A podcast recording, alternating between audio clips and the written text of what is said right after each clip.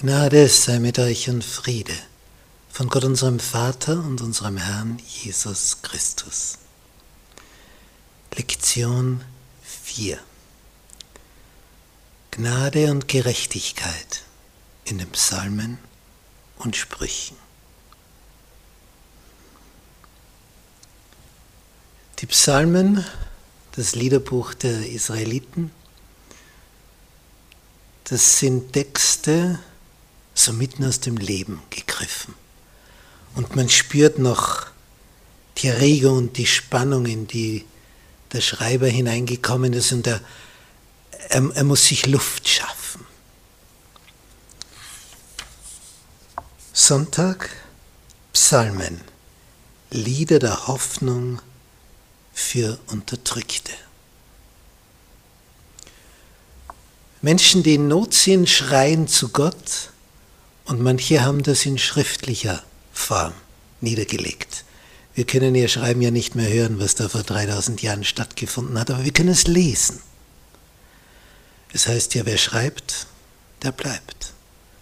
Es bleibt nämlich haften in Erinnerung. Und hier sehen wir zum Beispiel im Psalm 9, wie David völlig durcheinander ist wegen gewisser Dinge im positiven wie im negativen. Zuerst startet er und sagt, ich danke dem Herrn von ganzem Herzen. Ich erzähle alle deine Wunder. Ich freue mich und bin fröhlicher in dir. Da ist er schon durch durch die Zeit der Not, der Trübsal. Und er erklärt auch, was er festgestellt hat, denn du führst mein Recht und meine Sache. Du sitzest auf dem Thron, ein rechter Richter. Ihm wurde also offensichtlich geholfen. Und daher diese, diese Freude in der Einleitung ich freue mich und bin fröhlicher in dir und lobe deinen Namen, du Allerhöchster. Und dann, wenn man diesen Psalm so weiterliest, dann merkt man, es war zwischendurch ganz anders.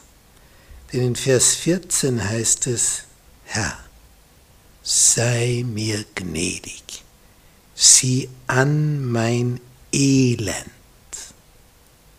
unter meinen Feinden der du mich erhebst aus den Toren des Todes. Wozu? Dass ich erzähle all deinen Ruhm. In seiner Not schreit er zu Gott. Er weiß, Gott schaut auf die Unterdrückten, er hört ihr schreien. Er sagt, und dann will ich es überall erzählen, wie du mir geholfen hast.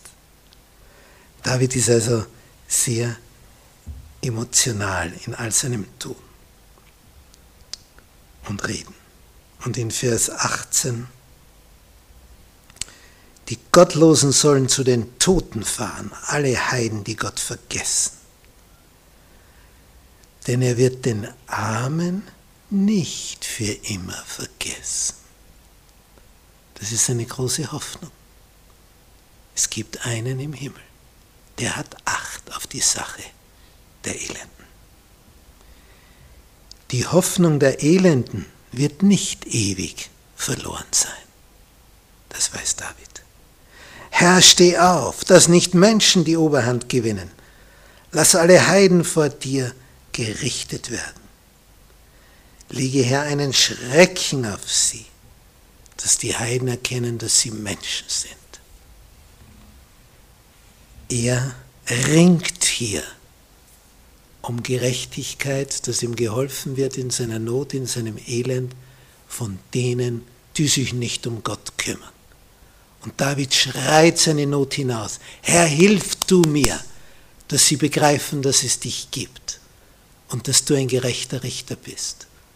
Und offensichtlich ist es so passiert, denn sonst hätte er nicht diese fröhlichen Einleitungsverse geschrieben, und wo er dann in Vers 5 sagt, denn du führst mein Recht und meine Sache. Und das kommt in den Psalmen immer wieder durch. Der Herr ist an meiner Seite. Er schafft mir